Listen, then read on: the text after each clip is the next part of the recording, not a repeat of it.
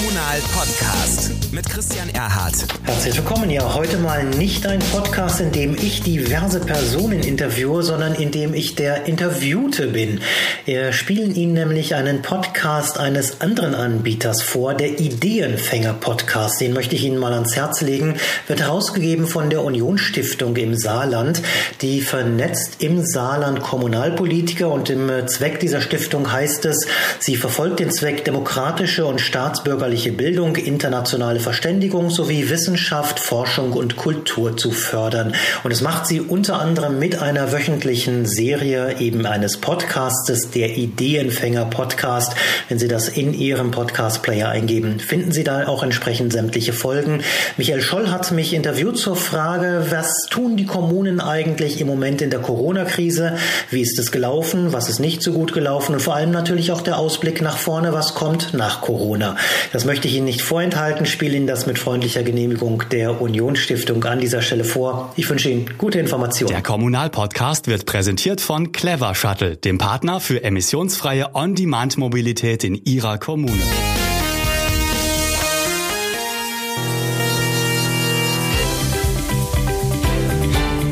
Ideenfänger Podcast. Der Politik-Podcast der Unionsstiftung. Liebe Hörerinnen, liebe Hörer, herzlich willkommen zu einer neuen Folge unseres Ideenfänger Podcasts. Heute ist bei mir zu Gast Christian Erhardt. Hallo Christian. Hallo, ich grüße dich. Christian, wir wollen heute ein bisschen über Kommunen und Corona sprechen. Kannst du dich unseren Hörerinnen und Hörern einmal kurz vorstellen? Ja, in Kurzversion, Christian Erhardt ist mein Name, 44 Jahre bin ich alt, seit fünf Jahren Chefredakteur des Magazins Kommunal, komme eigentlich, insofern liebe ich Podcasts aus dem Hörfunkbereich, habe also lange Zeit Radio gemacht, war dort unter anderem Nachrichtenchef bei einem größeren Radiosender, habe nebenher ein paar Jahre lang auch Fernsehen gemacht und bin dann ja vor fünfeinhalb Jahren eher per Zufall über die Kommunalpolitiker ein Stück weit eben zum Magazin Kommunal gekommen, das damals gerade erst gestartet ist auch oder mit mir dann zusammen gestartet ist, weil ich selber seit zwölf Jahren auch Kommunalpolitiker bei mir im Gemeinderat in Brandenburg bin, wo ich lebe, Wahlheimat, weil ich ursprünglich eigentlich aus Nordrhein-Westfalen komme, dort tatsächlich als Journalist dann auch angefangen habe in der Kommunalpolitik, es eben von der anderen Seite als Journalist zu betrachten, dort in Gemeinderäten gesessen habe und mich das irgendwie nicht mehr losgelassen hat. Ja, Christian, jetzt äh, gibt's ja auch im kommunalen Bereich derzeit nur ein Thema, das ist Corona. Was sind denn aus deiner Sicht die größten Herausforderungen für eine Kommune im Hinblick auf Corona? Na, ich glaube, dass wir gerade schon wieder so ein bisschen umschalten von der kurzfristigen Notsituation, die wir hatten. Da ging es darum, ganz schnell von heute auf morgen wirklich Kinderbetreuung zu organisieren, überhaupt erstmal erster Ansprechpartner zu sein, ein geschlossenes Rathaus zu haben und trotzdem funktionieren zu müssen. Und jetzt geht es so in diese ja langfristige Systemänderung. Da ist natürlich das Thema Haushalten ganz wichtiges Thema, das jetzt in Schieflage gerät durch massive Ausfälle bei den Gewerbeeinnahmen. Wir sind sehr gespannt, wie im Mai die Steuerschätzungen aussehen werden, ob sich das in diesem Jahr schon über Nachtragshaushalte auswirken wird oder noch nicht. Erste Kommunen haben bereits ja, Haushaltssperren verhängt. Dann können natürlich im Moment, das kommt erschwerend hinzu, viele Kommunalparlamente einfach ganz klar nicht tagen, was mitunter auch mit Gesetzen zu tun hat, weil es eben fast überall nach wie vor Präsenzsitzungen als Pflicht gibt. Und Trotzdem würde ich sagen, Herausforderung klingt immer so negativ. Ich sehe vieles eher im Moment tatsächlich als Chance, weil ich glaube, dass das Ganze auch Verwaltung, auch Rathäuser langfristig verändern wird. Zum einen in den Köpfen der Mitarbeiter, die merken, okay, experimentieren lohnt sich. Das hat jetzt auf einmal super gut funktioniert. Auf der anderen Seite merke ich aber auch gerade, dass Bürger sehr viel näher wieder am Rathaus dran sind, weil sie merken, es ist nicht nur das Knöllchen, es ist nicht nur die Warteschlange im Einwohnermeldeamt, sondern in genau dem Augenblick, wo wirklich der Mist am Dampfen ist, hätte ich jetzt beinahe gesagt. In dem Augenblick äh, ist mein erster Ansprechpartner mein Bürgermeister, mein Rathaus. Die helfen mir, wenn ich nicht mehr weiß, wie ich eine Notbetreuung oder ähnliches organisieren soll. Ja, du hast ja auch jetzt einen Kommentar bei kommunal.de geschrieben, das habe ich gelesen. Und da plädierst du für mehr Kleinstaaterei. Kannst du uns das mal kurz erläutern, wie du das meinst? Ja, das war recht provokant gestern Abend. Ich habe mich so ein bisschen eigentlich gefreut gestern, als die Bundeskanzlerin hinging und sagte, ich verlagere jetzt sehr viele Dinge auf die Ebene der Länder. Was sofort passiert ist, war ja, dass fast alle sofort von Kleinstaaterei sprachen, von Flickenteppich. Die Kanzlerin selber sprach da mal von Öffnungsorgien und ich finde, das ist der große Unterschied zum Beispiel am Saarland grenzt direkt Frankreich, die sehr zentralistisch organisiert sind. Der große Unterschied in Deutschland ist eben, dass wir in der Lage sind, durch den Föderalismus eben auch Lösungen zu finden, die vor Ort überall anders aussehen kann. Ich kann nicht ganz einsehen, warum zum Beispiel im Saarland, wo die Situation ganz anders ist als nebenan im sehr großstädtisch geprägten Nordrhein-Westfalen, man die gleichen Lösungen finden muss für Probleme, wie man sie in einer Kleinstadt findet, weil ich glaube, dass so ein Bürgermeister vor Ort, so ein Gemeinderat vor Ort sehr viel genauer und sehr viel besser weiß, wo das Problem liegt, was die zentralen Herausforderungen sind, als wenn das aus dem fernen Berlin heraus in irgendeiner Form zentral entschieden wird. Ich glaube, dass wir hinterher auch feststellen werden, wenn wir irgendwann mal die Abrechnung machen, wie ist das gelaufen, dass die kreativen Ideen häufig eben von unten kommen und dass wir schon jetzt merken, dass gerade in den Kommunen eben vor Ort die Lösung sehr viel einfacher ist. Da geht es wenn irgendwelche Jugendlichen eine Corona-Party machen, nicht darum, mit dem Strafzettel zu winken, um das Ganze zu zerschlagen, Klammer auf, anschließend 500 Meter weiter findet die Party weiter statt, sondern da ist die Autorität des Bürgermeisters im Zweifelsfalle noch gefragt, der einfach dort drauf zugeht auf diese Jugendlichen und denen erzählt, okay, ihr mögt vielleicht keine Sorge haben, aber anschließend geht ihr zu eurer Lieblingsoma und für die ist das, was ihr hier macht, lebensgefährlich. Ich glaube, das ist sehr viel pragmatischer und sehr viel einfacher und da braucht es nicht immer die zentrale Lösung, das weiß der Bürgermeister meistens besser. Ja, du hast jetzt kurz von kreativen Lösungen gesprochen. Hast du da ein konkretes Beispiel?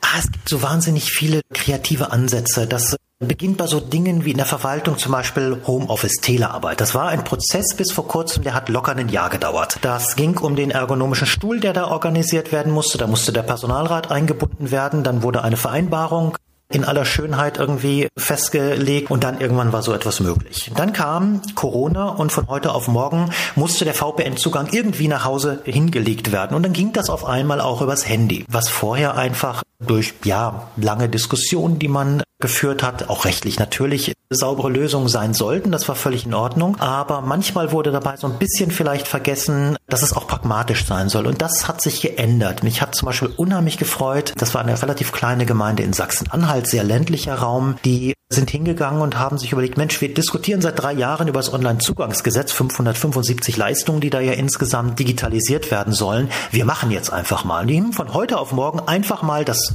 sicherlich noch nicht 100% funktionierende System, aber ein System, das zumindest arbeitsfähig war, erstmal online gestellt, um weiter arbeiten zu können. Und es hat funktioniert. Und anhand dieser praktischen Möglichkeiten sieht jetzt diese Gemeinde gerade, wo es auch hakt, was man noch besser machen kann. Und ich glaube, diese kreativen Ansätze sind meistens sehr viel einfacher einfacher und am Ende sehr viel praktischer, weil sie uns die Probleme vor Augen führen, aber gleichzeitig uns sehr viel schneller zu Lösungen führen, als wenn wir das doch immer über sehr, sehr starre Prozesse, die auch Verwaltung natürlich ein Stück weit hat, dann machen müssen. Du hast ja kurz angesprochen, also es gibt einen Digitalisierungsschub bei Kommunen. Glaubst du, dass der jetzt mehr an Fahrt aufnehmen wird durch Corona? Ja, ich glaube, dass äh, im Bewusstsein auch da vieler Mitarbeiter sich was geändert hat. Gerade um bei diesem Online-Zugangsgesetz zum Beispiel äh, zu bleiben, das lief notgedrungen, weil man wusste, bis 2022 muss man da einiges machen, so ein bisschen nebenher. Was häufig vergessen wurde, ist aber, dass man zwar auch wir als Kommunalpolitiker im Übrigen oft gesagt haben, ja, wir wollen das ja für den Bürger machen. Wer nicht mitgenommen wurde, war ganz häufig die Verwaltung, die Mitarbeiter in der Verwaltung. Und so haben die das nebenher häufig gemacht und mussten jetzt notgedrungen einiges sehr viel schneller machen, merken jetzt aber auch, dass es wichtig ist, dass es solch etwas gibt, weil wir in einer globalisierten Welt leider damit rechnen müssen, dass uns so etwas ja in Zukunft häufiger passieren kann. Bisher war das immer so schön weit weg. Auch SARS, auch eine Schweinegrippe hat uns nie direkt vor Ort betroffen. Wir wissen heute aber, das kann sich von heute auf morgen wieder ändern und ich glaube, dass im Kopf sich dadurch einiges wirklich verändert hat. Und äh, wie gesagt, Sachsen-Anhalt ist da so ein äh, Tangerhütte so ein wunderbares Beispiel, dass man jetzt einfach etwas versucht und etwas, was einmal gemacht wurde, das ist dann auch das Schöne, nicht zuletzt auch in einer Verwaltung, das lässt sich dann anschließend nicht mehr zurückdrängen und wieder zurückschrauben. Also glaube ich, so dieses Mitnehmen des äh, Mitarbeiters, auch der jetzt weiß und der jetzt merkt, Mensch, wenn ich etwas Kreatives mache, dann bringt mich das auch nach vorne. Und ich glaube, das setzt sich auch im Kopf ein ganzes Stück weit fest. Ein wichtiger Aspekt sind ja auch die Räte auf kommunaler Ebene in Zeiten von Corona. Die können ja zurzeit nicht so tagen, wie sie das gewohnt sind. Also Präsenzsitzungen sind sehr, sehr schwierig. Wie sieht denn die Ratsarbeit so deutschlandweit aus? Du hast ja, ja bestimmt einen guten Überblick. Ja, es ist sehr, sehr unterschiedlich, wie das gehandhabt wird. Es gibt zum einen die Bürgermeister, die jetzt versuchen, mit Notverordnungen oder ähnlichem sehr viel selbst zu machen. Das ist je nach Kommunalverfassung der Länder auch durchaus möglich. In anderen Bundesländern wird dann vieles auf die Hauptausschüsse delegiert. Auch das ist je nach Kommunalverfassung mal machbar, mal nicht machbar. Da wurden auch viele Gesetze jetzt angepasst. Ich glaube aber, dass man auch bei allen technischen Versuchen, die es natürlich auch irgendwo gibt, äh, Baden-Württemberg hatte als erstes Bundesland beispielsweise versucht, dann auch Ratssitzungen online möglich zu machen, was dann Diskussionen natürlich auch darüber auslöst, wie barrierefrei ist das? Was ist also mit dem 75-jährigen Stadtrat, der eben vielleicht keine Internetleitung hat? Muss der dann trotzdem wieder ins Rathaus kommen? Also sind viele ungelöste Fragen, die aber trotzdem funktioniert haben und was ich schön finde, was ich hier feststelle, ist, dass viele so ein bisschen diese Krücke mit Online im Moment nutzen, auch wenn sie wissen, dass sie keine rechtssicheren Dinge dort beschließen können, dass sie zumindest versuchen, zum Beispiel auf Ebene der Fraktionsvorsitzenden oder auch der freiwilligen Ausschüsse, wo es ja keine Beschlüsse gibt, sondern immer nur Empfehlungen gibt, zumindest die online tagen zu lassen. Das hat den enormen Vorteil, dass Kommunalpolitik zumindest in der Diskussion bleibt. Und da, wo tatsächlich dann Beschlüsse notgedrungen, weil sie Eilentscheidungen sind, gefasst werden müssen. Da gibt es dann häufig den Versuch, etwas kleinere Gremien zu finden. Der Hauptausschuss ist ein typisches Beispiel. Manchmal macht man es aber eben auch so, dass die Mehrheitsverhältnisse gewahrt bleiben und man sich einigt, nur jeder Zweite kommt beispielsweise zur Sitzung. Trotzdem aber je nach Fraktionsstärke sind die Mehrheitsverhältnisse gewahrt. Also da gibt es viele kreative Ansätze auch. Unterm Strich glaube ich, auch wenn die Präsenzsitzungen im Moment kaum stattfinden oder sehr selten stattfinden oder teilweise in Turnhallen oder ähnliches verlegt werden, auch das gibt es. Die Arbeit geht trotzdem weiter. Ich habe nicht den Eindruck, dass Kommunalpolitik im Moment lahm liegt oder nichts mehr passiert. Zumindest in den Gemeinden, wo es eine starke auch Bürgergesellschaft gibt. Ich bin kein großer Freund davon, das rate ich auch allen Bürgermeistern immer nicht, zu sagen, so, da müssen wir jetzt alles, was irgendwie im Eilverfahren durch muss, durchdrücken. Ich glaube, langfristig rächt sich das dann eher. Gibt es auch Gott sei Dank nur sehr wenige Beispiele, die das machen. So, solche digitalen Lösungen können ja auch für mehr Transparenz sorgen. Also ich sag mal, wenn man über Zoom oder andere Videokonferenzsysteme so eine Ratssitzung zusammenruft oder einberuft, dann ist es ja relativ einfach, die vielleicht im Internet zu übertragen und auch den Bürgerinnen und Bürgern zu ermöglichen, sich mal anzuschauen, wie so ein Rat überhaupt funktioniert oder was Themen sind.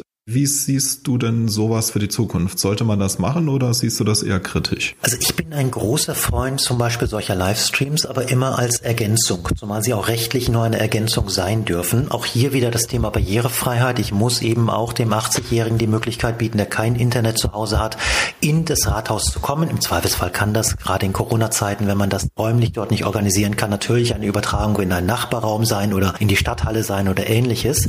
Ich würde also nicht ganz auf solche Präsenzdinge verzichten. Ich glaube aber, dass gerade dieses Thema Livestream, vor allem dann, wenn man es hinterher in aufgezeichneter Form sich auch zeitversetzt nochmal ansehen kann, eine ganz andere Möglichkeit ist, weitere größere Kreise, sage ich mal, der Bevölkerung auch mitzunehmen, weil üblicherweise ist es doch in den Kommunalparlamenten so, sie haben nur dann wirklich viele Besucher im Ratssaal, wenn es um die eigene Straße vor der Haustür geht, die gemacht werden soll oder ähnliches, also eine sehr, sehr persönlich betrifft. Ich glaube, dass man ein gewisses Interesse über solche Livestreams wecken kann, wenn zum Beispiel auch die Parteien und Fraktionen anschließend die Aufzeichnung ihrer Rede, die sie vielleicht gerade gut fanden, dann auf ihre eigene Homepage stellen oder ähnliches, Leute für Themen zu interessieren, wo sie sonst vielleicht gar nicht mitbekommen, bekommen haben, auch wenn Öffentlichkeit hergestellt werden muss über Bekanntmachung und ähnliches. Seien wir ehrlich, 90 Prozent der Leute lesen nicht, was in entsprechenden Amtsblättern oder ähnlichem äh, drinsteht an Bekanntmachung. Und das funktioniert, glaube ich, schon als Ergänzung sehr, sehr gut. Bitte nicht äh, verstehen als komplettes Ersetzen. So weit würde ich im Moment noch nicht gehen, ist auch rechtlich im Moment noch sehr, sehr umstritten.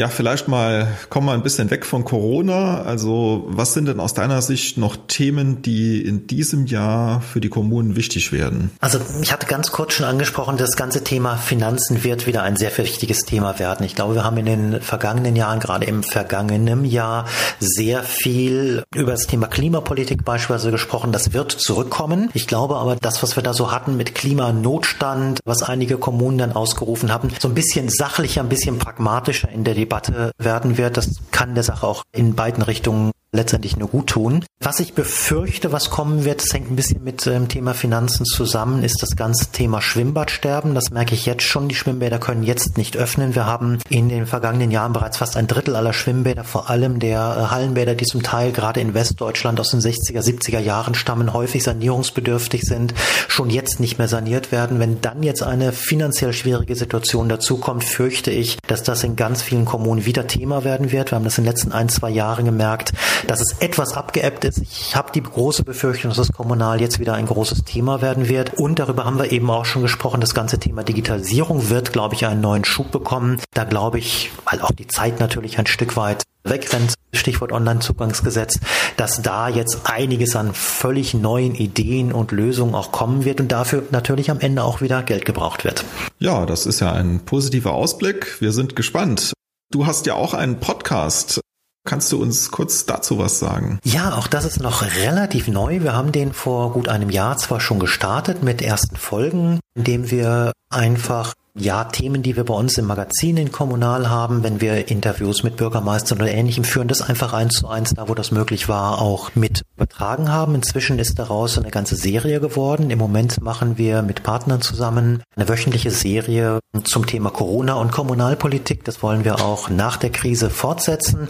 Dieser Podcast soll letztendlich Kommunalpolitiker und Verwaltung ein Stück weit an die Hand nehmen. Meistens ist das ein Diskussions Tool auch, wo wir also zwei sehr unterschiedliche Menschen zusammenführen. Ich hatte eben den Bürgermeister aus Tangerhütte mit seinen 575 digitalen Leistungen zum Beispiel genannt.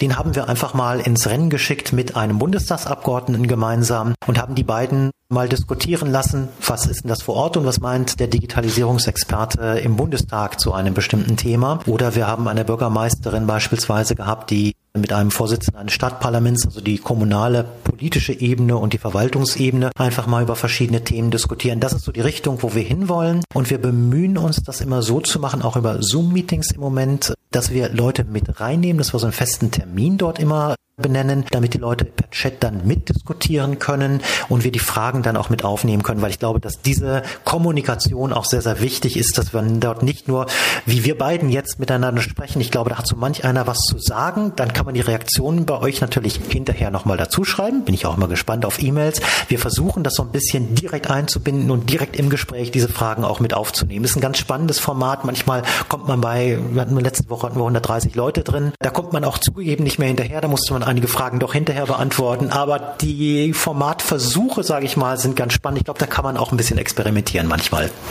Ja, sehr schön. Wir werden den Podcast auf jeden Fall verlinken, dass man da auch drauf zugreifen kann. Also das werden wir hier in den Show Notes noch einfügen. Christian, Hast du noch einen Buchtipp für unsere Hörerinnen und Hörer aus dem kommunalen Bereich? Ein Buch, falls es jemand noch nicht gelesen haben sollte, das muss jeder Kommunalpolitiker gelesen haben. Leider ist er vor ein paar Jahren verstorben, Benjamin Barber, Bürgermeister an die Macht. Er zeigt in dem Buch so ein bisschen wie die Welt eigentlich regiert würde, wenn Städte das Sagen hätten und die Bürgermeister das Sagen hätten. Das finde ich unheimlich spannend, einfach als Grundlektüre für jeden Kommunalpolitiker. Wer das schon kennt, ich weiß, dass das relativ viele Kommunalpolitiker doch schon gelesen haben. Uwe Brandl, Präsident des Deutschen Städte- und Gemeindebundes, der hat vor, ich glaube, zwei Jahren ein ganz nettes Kinderbuch eigentlich geschrieben, das ich einfach nett gemacht finde, gerade für Leute, die vielleicht neu sind in der Kommunalpolitik und noch nicht so wahnsinnig viel Erfahrung haben. Das nennt sich die kleine Mäusegemeinde und es erklärt irgendwie auf ziemlich niedliche Art, so wie das Zusammenleben auf kommunaler Ebene eigentlich organisiert ist. Und ich glaube, so manch einer, der mit Kommunalpolitik gerade erst anfängt, vielleicht zum ersten Mal in ein Gemeindeparlament gewählt wurde,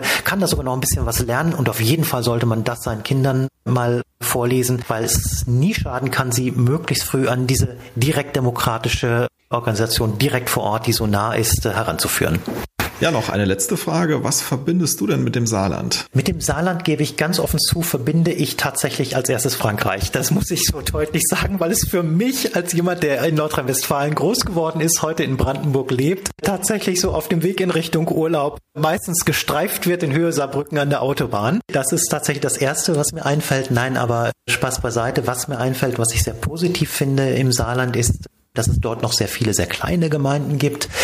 Enzberg, die so 7.000, 8.000 Einwohner beispielsweise haben, weil das ist etwas, was mich unheimlich umtreibt, gerade als jemand, der in Nordrhein-Westfalen erlebt hat, wie dort Gebietsreformen in den vergangenen Jahrzehnten gemacht wurden und wie viel Entfernung von der Kommunalpolitik es da auch gegeben hat. Da kann ich im Saarland und auch in Bayern, wo es sehr ähnlich organisiert ist, wo man weitgehend auf solche Eingemeindungen verzichtet hat, unbedingt aussprechen, behaltet das bitte bei. Das ist eine ganz großartige Sache, weil wir wissen aus allen Umfragen, die wir auch machen, die wir gemeinsam mit unseren Partnern Forsa zum Beispiel machen, je kleiner eine Gemeinde Entscheidende ist, je näher das Rathaus vor Ort ist, desto eher wird Kommunalpolitik akzeptiert, desto zufriedener sind die Menschen auch mit ihrem Rathaus vor Ort. Und das funktioniert im Saarland, das funktioniert in Bayern sehr viel anders und sehr viel besser als zum Beispiel in äh, Mecklenburg-Vorpommern, wo es wahnsinnige Gebietsreformen gegeben hat auf Größen. Ich weiß, es wird ja vieles mit dem Saarland immer verglichen. Also es gibt dort Landkreise, die sind fast so groß wie das Saarland. Und das kann nicht gut für direktdemokratische Modelle sein. Ja, lieber Christian, vielen Dank für den Podcast, für die Podcast-Folge. Liebe Hörerinnen, liebe Hörer, schön, dass Sie und ihr eingeschaltet habt und bis demnächst. Ciao. Bis dann. Tschüss. Das war der Ideenfänger Podcast. Mehr zur Unionsstiftung im Netz www.unionstiftung.de